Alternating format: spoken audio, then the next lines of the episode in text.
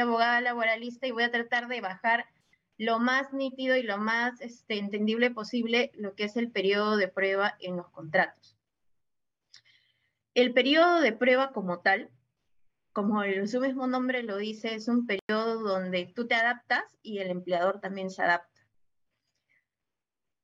La base legal es importante, pero analicemos parte por parte.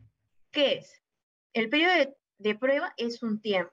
Entonces, ya sabemos y tenemos sentido que siempre va a haber un tiempo, un periodo. No va a pasar de ese tiempo. ¿Y qué va a suceder después? Voy a adquirir protección. ¿Contra qué? Contra el despido arbitrario y otros despidos.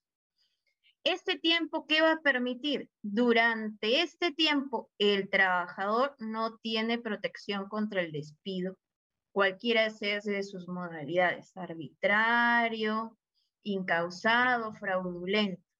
¿Por qué? Me dirán.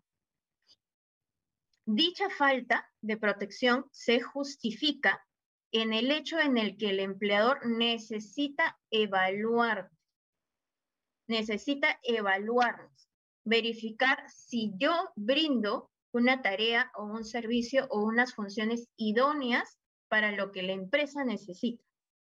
Este trabajador tendría que brindar un servicio idóneo para el puesto de trabajo. No es que tengamos mucha base normativa en la cual se pueda tratar el periodo de prueba, sino son pocos los artículos que se mencionan como periodo de prueba. Uno de ellos es el artículo 10, igual lo vamos a ver ya más adelante, de la ley del texto único ordenado de la 728, en específico del Decreto Supremo 00397-TR y también su artículo. ¿Cuánto es la duración de este periodo de prueba? Es una de las preguntas que más se plantean tanto ustedes y yo en algún momento. ¿Por qué en mi contrato de trabajo, por modalidad de necesidad de mercado, me colocan tres meses? Primero, vamos a entender cuándo se aplica tres meses, cuándo se aplica seis meses y cuándo aplicas un año. Porque la duración va a variar dependiendo del tipo de trabajador. ¿Cuántos tipos de trabajador voy a tener? Tenemos tres tipos para que ustedes puedan más o menos entender y calzar.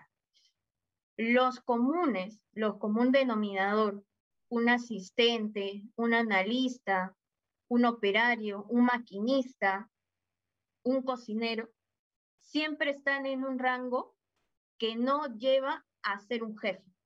Si yo calzo como una jefatura, por ejemplo, la norma me dice que cuando tenga trabajadores de confianza, que los trabajadores de confianza son los jefes y otras modalidades y formas de contrato.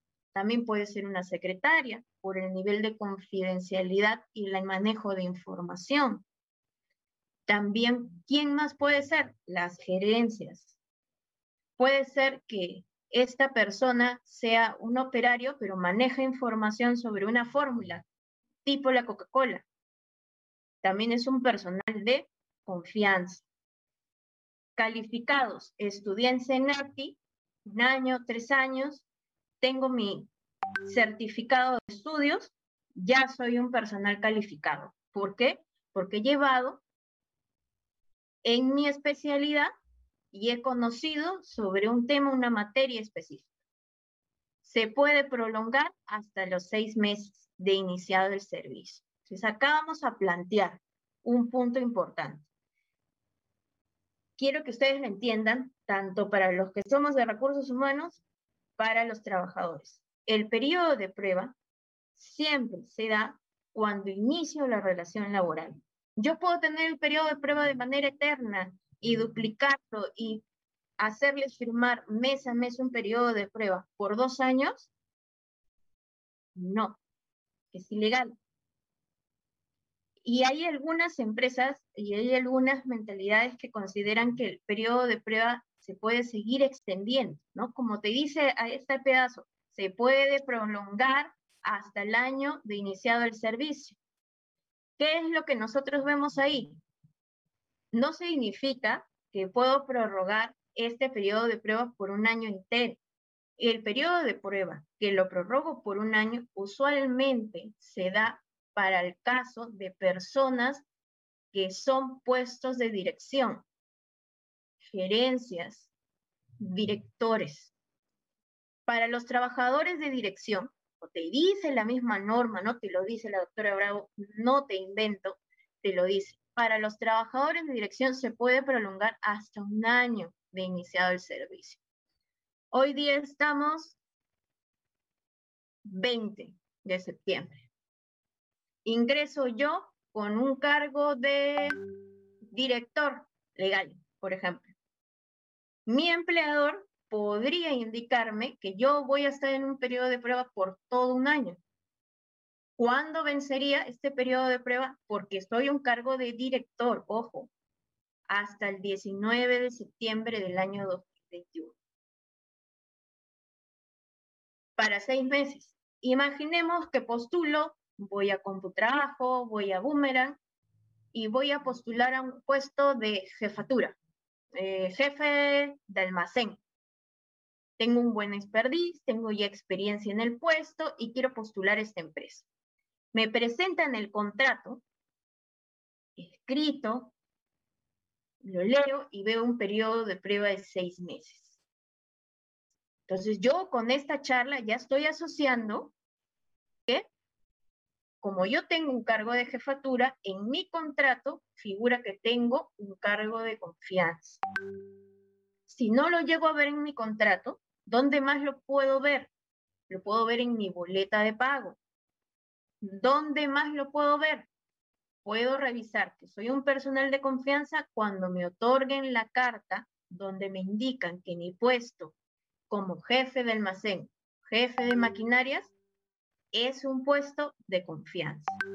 Entonces, yo tengo que asociar siempre los trabajadores de confianza con la prolongación de seis meses. ¿Qué quiere decir eso? Que cuando yo tengo un puesto de jefatura, necesariamente voy a tener un periodo de prueba de seis meses, es lo que se estila, porque es el máximo que yo podría ordenar a este trabajador para que tenga un periodo de prueba, el periodo de adaptación, el periodo de que tanto el empleador como los trabajadores puedan adaptarse. Y los calificados también. Ya les mencionaba el caso de Senat. Caso de un personal que ha terminado la universidad, también es un personal calificado, porque ya tiene el título, ya tiene toda una profesión terminada. En el caso de los trabajadores en general, es de seis meses. Por ejemplo, haces una labor manual de manufactura con movimientos repetitivos ya cuando tú tienes ya una cierta cantidad de años en ese servicio, ya te vuelves calificado por la experiencia que tú tienes en ese puesto de trabajo, sea certificada o no. Pero cuando tú recién ingresas, no conoces el desenvolvimiento y te van a capacitar para la aplicación de tus funciones, calzas perfectamente para trabajadores en general con el plazo de tres meses. ¿correcto? El periodo de prueba dentro del contrato. Todo contrato de trabajo contempla un periodo de prueba. Para contemplar un periodo de prueba y para que todo contrato, como te dice acá, se incluya, vamos a tratar el contrato de trabajo a plazo indeterminado y el contrato de trabajo a plazo determinado. La mayoría, me incluyo, siempre está dentro de los contratos de trabajo a plazo determinado. Lo hemos visto arribita en el tenor de los contratos. Dice, contrato de trabajo a plazo determinado, según el artículo 54 del texto único ordenado. Y tú vas leyendo y te consignan contrato por necesidad de mercado. ¿Qué otra forma, doctora? Obra específica incremento de actividad. Son contratos que ustedes han escuchado, yo he escuchado y hemos firmado. Ese tipo de contratos son contratos escritos son contratos que tienen un tiempo de permanencia. Hoy en la virtualidad también se está optando por hacer contratación virtual. Te envío el contrato, tú lo reenvías firmado hasta que se regularice en el tiempo que tú vayas de manera presencial. Actualmente, con el levantamiento incluso de la norma que te decía de la suspensión perfecta, ¿qué está haciendo? Está haciendo que ya se vea de que la mayor cantidad de actividades económicas se haya reactivado.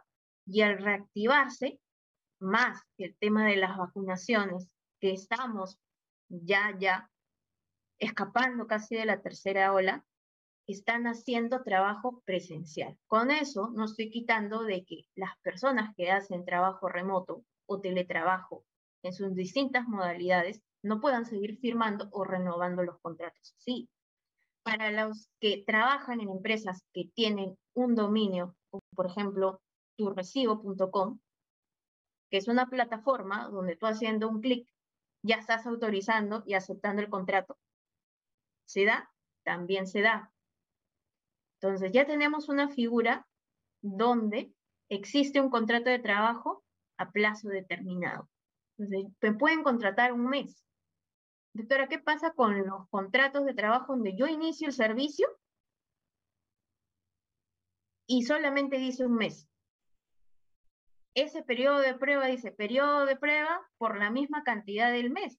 Me contrataron el 20 de septiembre y finaliza el 19 de octubre. Y me van a renovar. ¿Ahí qué sucede? ¿Ya se acabó el periodo de prueba? Veíamos que el periodo de prueba va desde los tres meses, seis meses y un año, ¿cierto? Entonces, en mi primer contrato que firmé por un mes, tenía un mes de periodo de prueba. En la segunda renovación, me vuelven a poner periodo de prueba. ¿Cuántos meses ya voy? Voy dos. En el tercer mes, de diciembre para enero aproximadamente, vuelvo a renovar, porque esta empresa tiene esa política de renovar mensualmente. Y no me digan que no, porque sucede. ¿Qué hacemos ahí? Ahí yo ya sé que tengo solamente tres meses, no tengo seis ni un año, porque soy un personal que pertenezco al general de los trabajadores. ¿Qué pasa si de enero a febrero la empresa me vuelve a colocar este periodo de prueba? En el contrato de trabajo. ¿Qué va a suceder? ¿Qué tenemos ahí?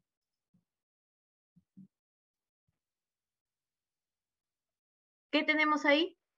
Una desnaturalización del contrato. Entonces, ¿qué sucede con ello? Si esto se desnaturaliza, este contrato que contemplaba un periodo de prueba, ya se desnaturalizó, porque me pusieron un cuarto mes con periodo de prueba. Entonces, ¿qué puede hacer el trabajador? Primero, yo ya conozco que solamente por la calidad de mi trabajo tenía tres meses.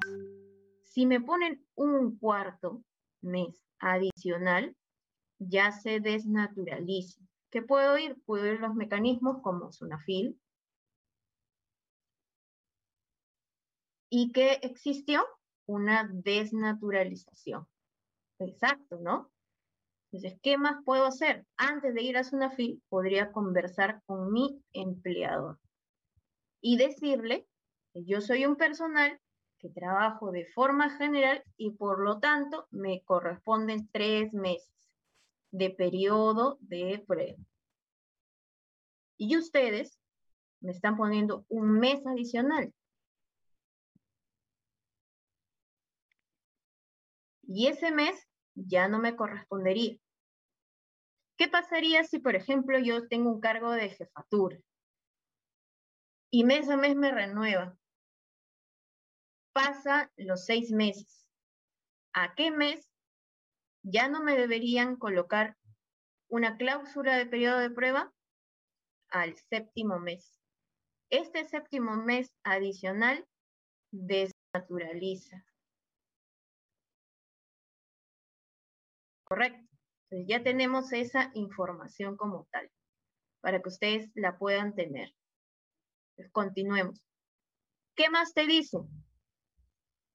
El, objet, el objetivo es que las partes conozcan sus cualidades y condiciones. ¿Dónde yo voy a encontrar las cualidades y condiciones en la experiencia? Ni bien ingreso, dentro del periodo de prueba puedo ver si de verdad me conviene trabajar en esa empresa, primer nuevo mes, o no. Y a través del, por el lado del empleador, ¿qué es lo que va a verificar? Si tu trabajo se acomoda y está de conformidad con lo que requieres para el servicio. Y eso se coloca dentro del contrato. ¿Perfecto? Entonces, continuamos. Acá, ¿qué vamos, podemos ver? La justificación. ¿Qué justificación del periodo de prueba? Para el empleador, ¿qué le va a permitir? Tener la certeza que el trabajador es apto para el servicio el cual está siendo contratado, que era lo que les mencionaba. Y el trabajador también le va a permitir conocer las tareas, ver si específicamente las tareas son del contrato o son distintas. Y esas tareas son las que va a desempeñar. Si me contrataron para ser, por ejemplo, cocinero, no me voy a encargar de realizar la limpieza de la empresa. Son funciones completamente distintas. Entonces yo tengo que verificar si las tareas a desempeñar son de conformidad a mi contrato. ¿Y dónde lo puedo ver y dónde lo puedo exigir? En el periodo de prueba. Ahí tú adviertes incluso si te sientes capaz de efectuarla y verificar si te conviene que la remuneración acordada.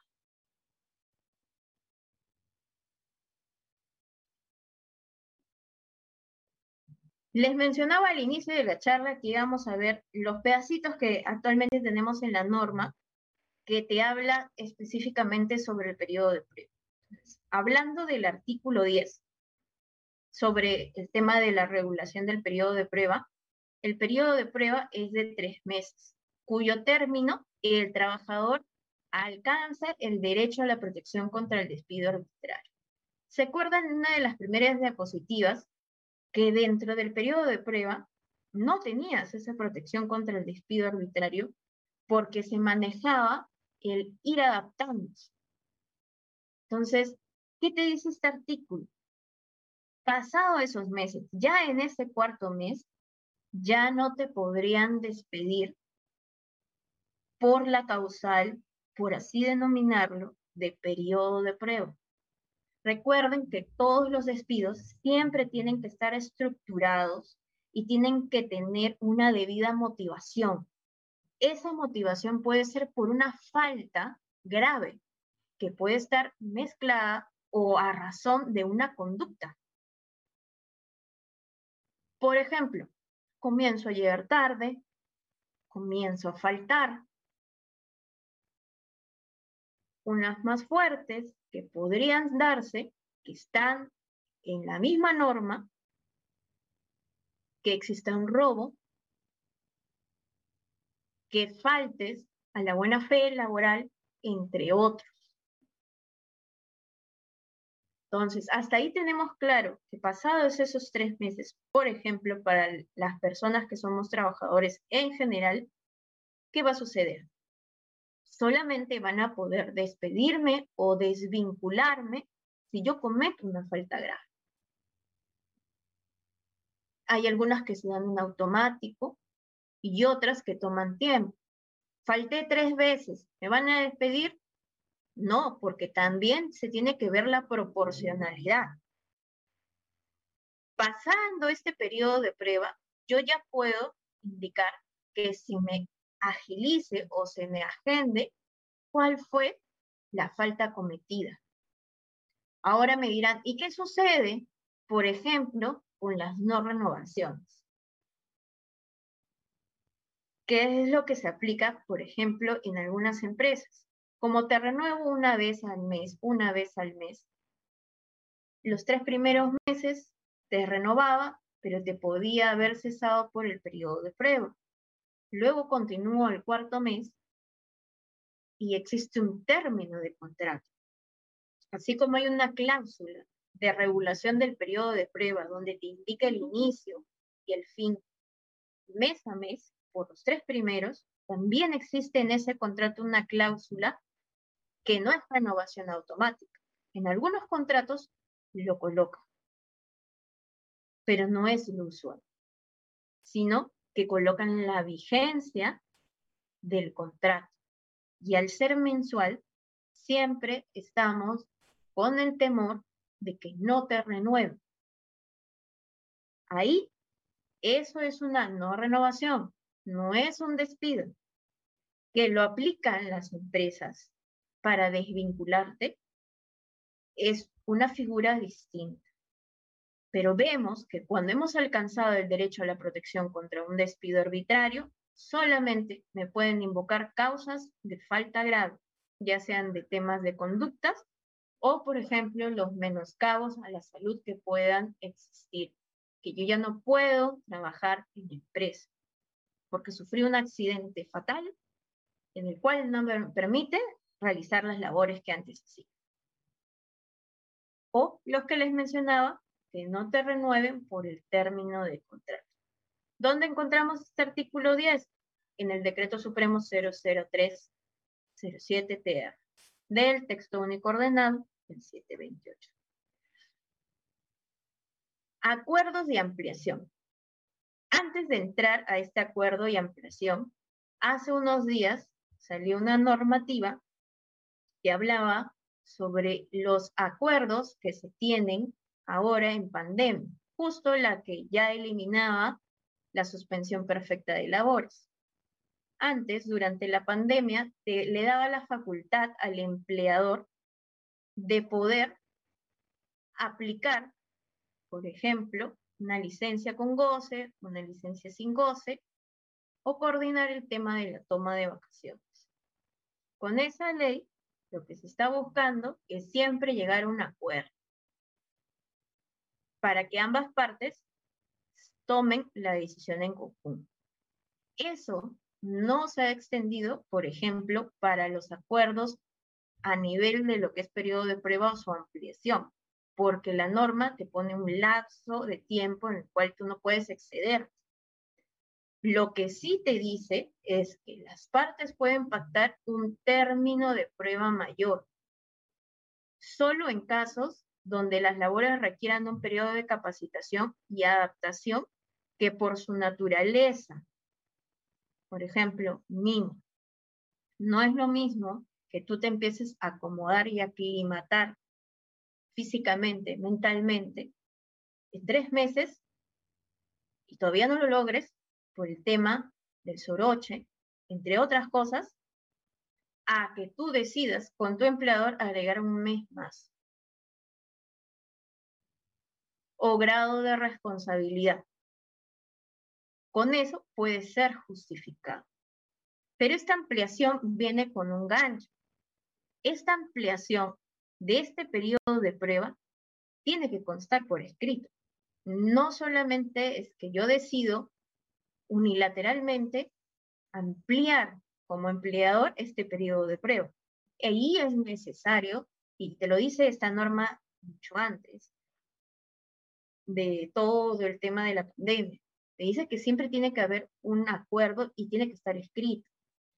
Y esta ampliación también. Ahora, acá viene el gancho. No podrán exceder en su conjunto el periodo inicial de seis meses.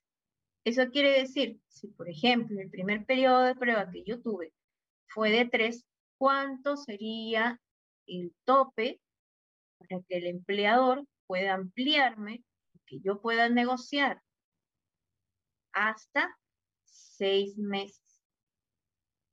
¿Qué pasa si negocio cuatro? Estoy dentro de los seis. ¿Qué pasa si yo negocio cinco? Estoy dentro de los seis.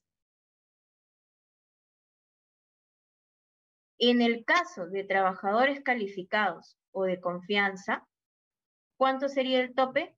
De seis meses a seis meses más. Y un año en el caso de personal de confianza. Es preferible no ampliar porque se entiende que hay algunas labores en general, las que podemos tener en el día a día, que no son necesarias la ampliación. Pero cuando hay una labor específica que requiere mayor perfeccionamiento en el tiempo, algo, una rama que no ha existido antes, por ejemplo, va a necesitar más tiempo.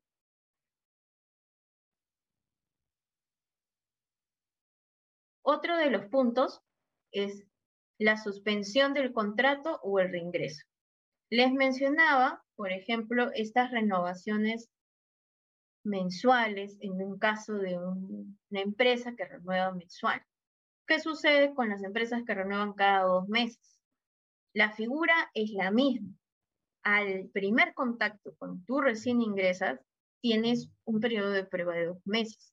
Cuando te renuevan por dos meses más, se entiende que si bien la vigencia de tu contrato es de dos meses, el periodo de prueba tendría que ser de un mes para que pueda calzar en la suma de los tres meses. ¿Qué es lo que te dice este artículo 16? En el caso se suspende el contrato de trabajo o exista un reingreso del trabajador ¿Cómo se suscitaría un reingreso del trabajador? Trabajo, por ejemplo, un mes, todo septiembre. ¿Qué sucede después? Decido renunciar,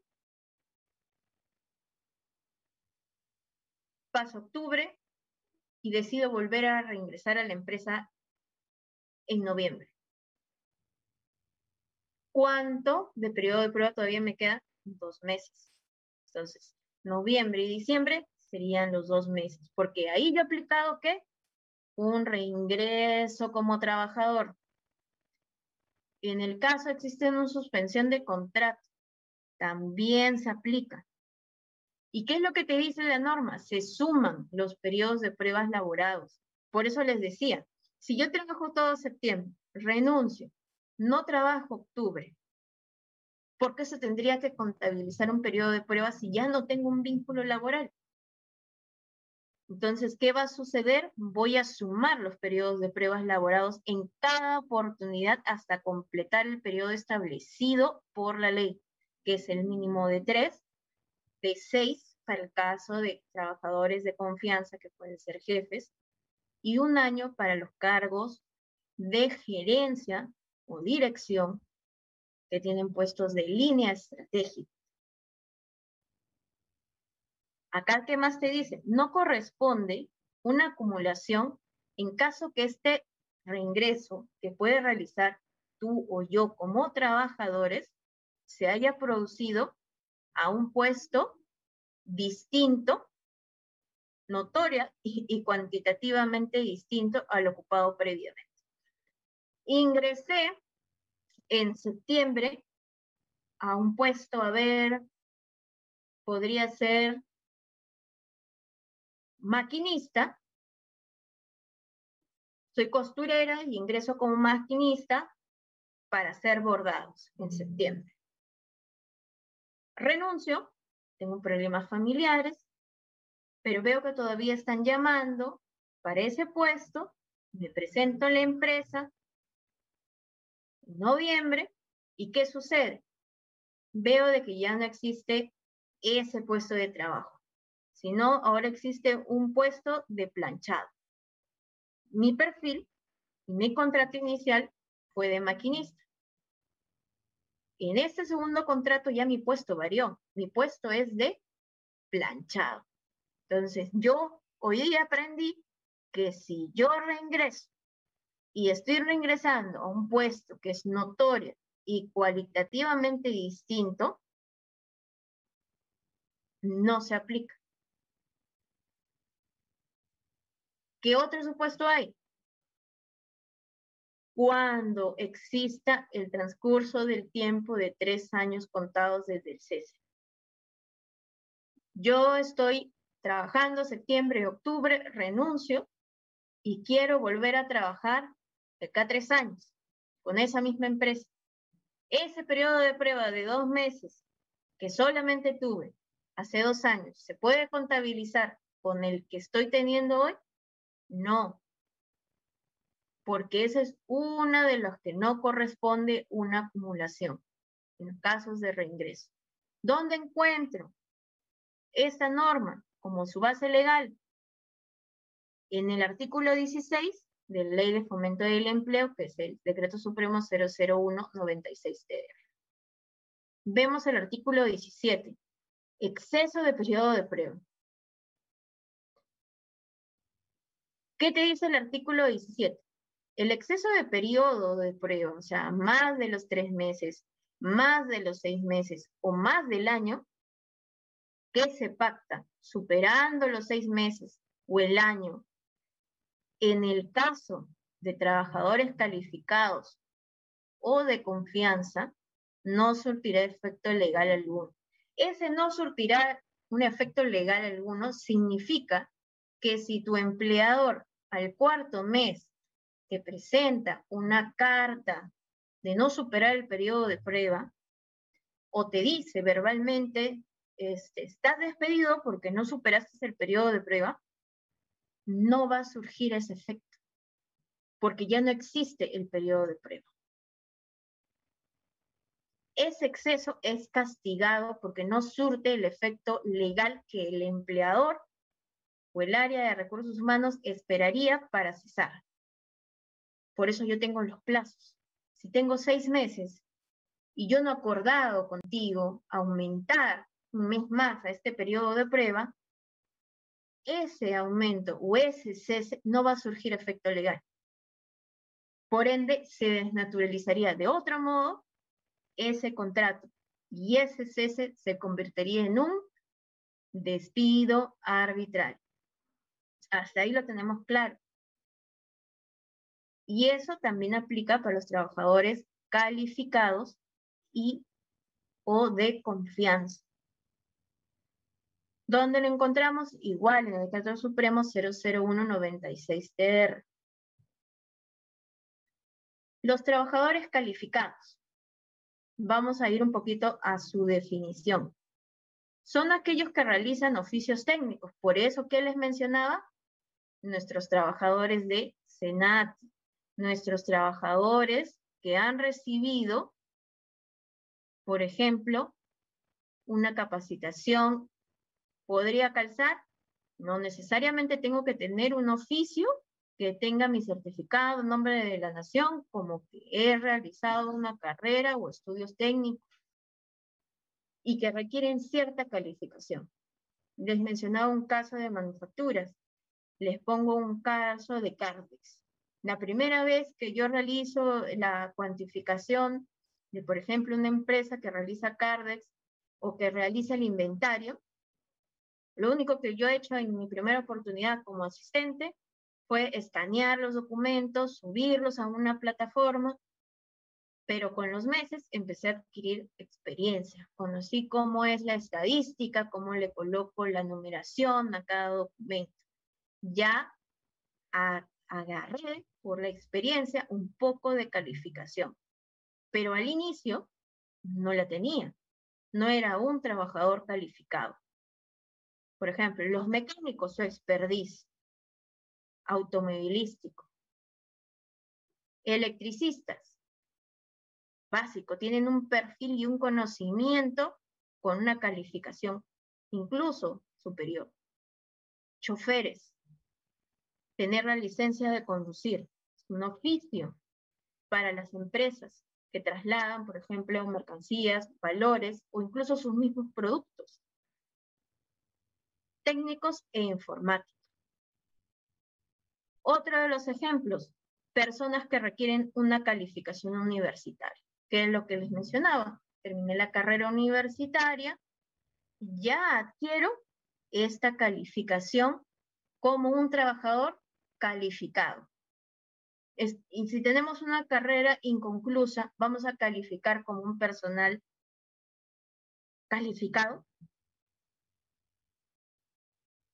no tendría mucho sentido porque no estoy calzando como un personal técnico, ni tampoco una calificación o un sustento que me permita tener la calidad de otorgar o participar en determinados cargos. Siempre mi puesto, hasta que no termine, va a poder variar o oscilar en auxiliar o vamos desde los practicantes, desde practicante de pre, un practicante profesional, o un asistente o un auxiliar. Porque hay ciertos perfiles, creo que en la mayoría, no solamente te piden experiencia, sino que también tengas el perfil para que calces con esta calificación, que era uno de lo que les mencionaba, un perfil técnico debidamente concluido o un perfil universitario debidamente concluido. Para el caso de los trabajadores de confianza, les mencionaba cuáles eran las formas, y los repito para que se les grabe y lo tengan presente, que un trabajador se evidencia como trabajador de confianza. Contrato de trabajo, aparte que colocamos la cláusula, que es la materia de donde estamos viendo esta charla, que es el periodo de prueba, también hay otra cláusula que puede ser que el puesto en el que yo estoy sea considerado un trabajador de confianza porque tengo acceso a esta información o porque manejo la base de datos de contabilidad y los ingresos y egresos de salidas de la empresa. Mi puesto es de confianza porque manejo toda la información de recursos humanos, los sueldos de los trabajadores incluso los sueldos y los perfiles de puesto y las fichas de personal de cargos de gerencia en un puesto de confianza.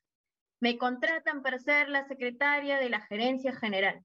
Mi puesto va a calzar como un puesto de confianza, porque son todos aquellos que laboren en contacto con el personal directo del empleador o con sus representantes. Trabajo para el gerente comercial, trabajo para el gerente leal, trabajo para el gerente de finanzas.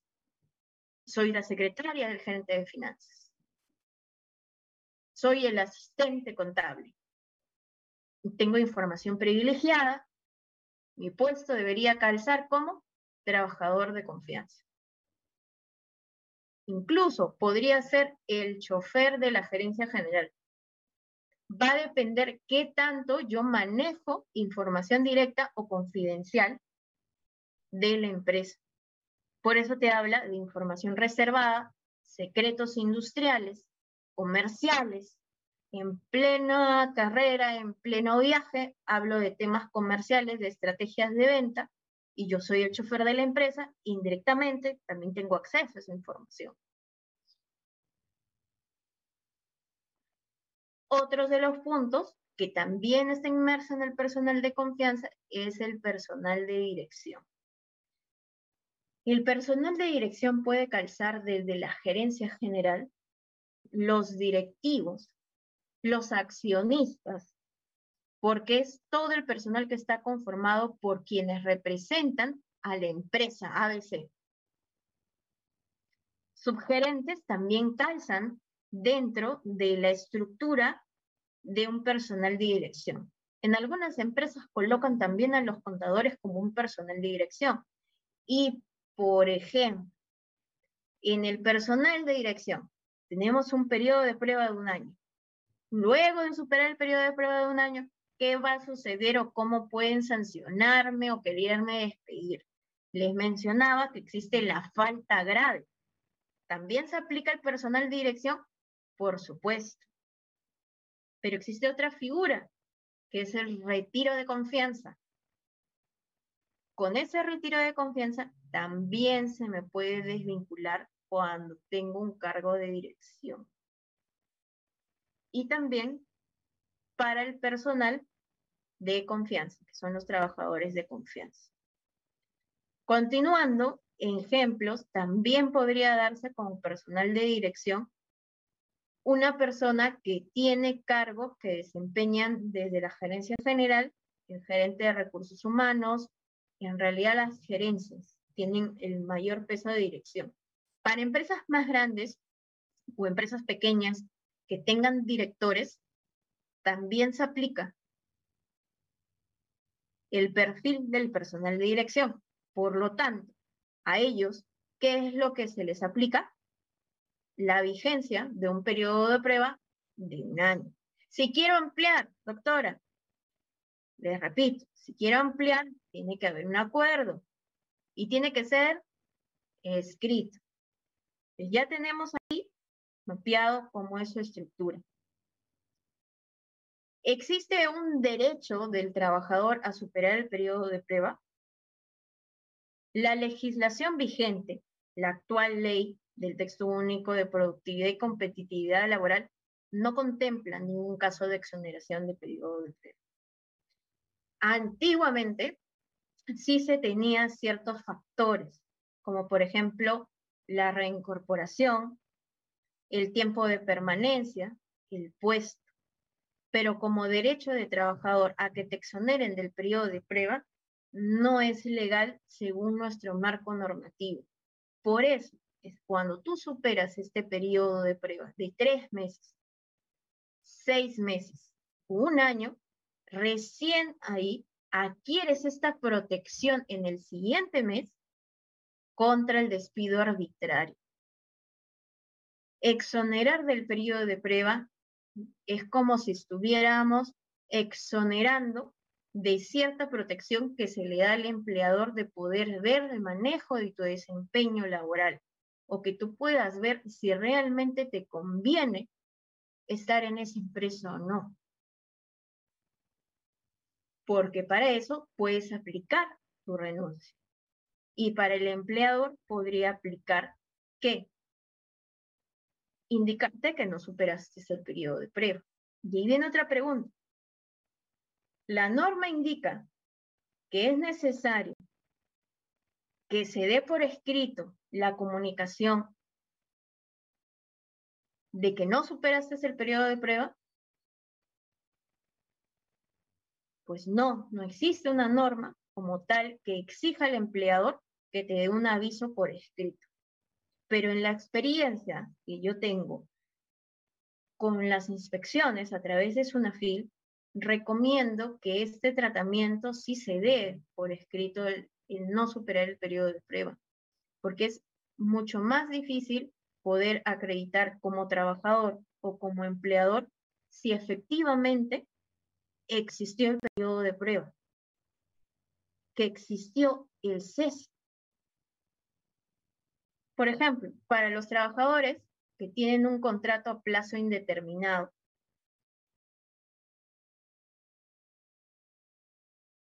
que sea de forma escrita, esa decisión del empleado. Entonces, ¿qué va a suceder ahí? Tienes la posibilidad de no hacerle firmar un contrato, pero se entiende por la misma norma que existe ya un periodo de prueba el cual tienes que superar. Si yo deseo hacer un contrato indeterminado, donde sí lo hago de manera escrita, igual tengo que consignar el periodo de prueba que estoy asumiendo. No lo puedo descartar.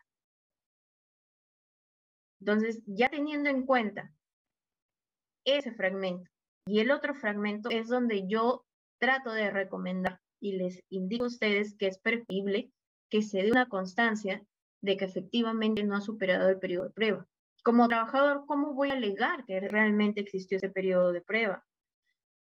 ¿Qué sucede después? Tengo que ir a una fila, que me hagan una inspección de trabajo para sustentar efectivamente el motivo de mi cese. Como empleador, tengo que sustentar si existió o no el periodo de prueba. Tengo que acreditar si existió o no el cese por periodo de prueba. Entonces vemos la magnitud de lo que puede calzar o no si es que no voy más allá de la norma y le agrego este significado, esta constancia. Acá que tenemos el periodo de prueba en planillas. Claro que sí.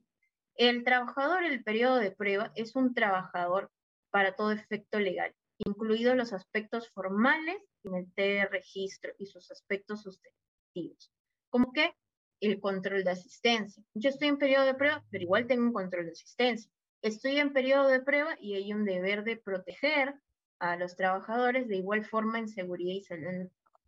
Justo hablando sobre este tema, justo vengo con el pensamiento que tienen algunos trabajadores o empresarios que el periodo de prueba es contratar tres meses por locación de servicio.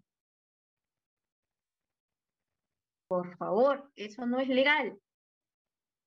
Donde yo tengo esta disposición para poder validar las actitudes de los trabajadores es en este periodo de prueba, en este contrato de trabajo, donde le otorgo beneficios sociales a mis trabajadores durante estos tres primeros meses de poder verificar si efectivamente el trabajador es y luego de ver si este colaborador trabajó bien o trabajó mal, lo paso planilla.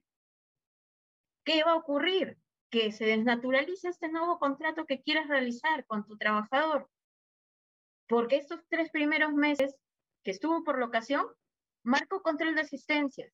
Le dices una protección y materiales de seguridad y salud en el trabajo entonces fue tu trabajador desde el día uno que le hiciste girar un recibo por honorario. Entonces, es muy importante recordar qué es el periodo de prueba. ¿Qué es más beneficioso como empleador si tener una locación de servicios que me va a traer peores repercusiones al pagar a tiempo los beneficios sociales a contar con un buen y estratégico periodo de prueba que me permita validar las actitudes del trabajador si se acopla al puesto de trabajo. Se los dejo como un punto a pensar de estrategia frente a los derechos laborales de los trabajadores. ¿A qué tipo de contrato se aplica? Ya les mencionaba, a los trabajadores permanentes, que sus sinónimos son trabajadores indeterminados. Se aplica a los contratos modales también, como a plazo fijo, plazo determinado o temporales. Me contrataron para la campaña de, de Donofrio de helados en el verano. Me contrataron para la campaña de Donofrio para panetones a fin de año. También se aplica.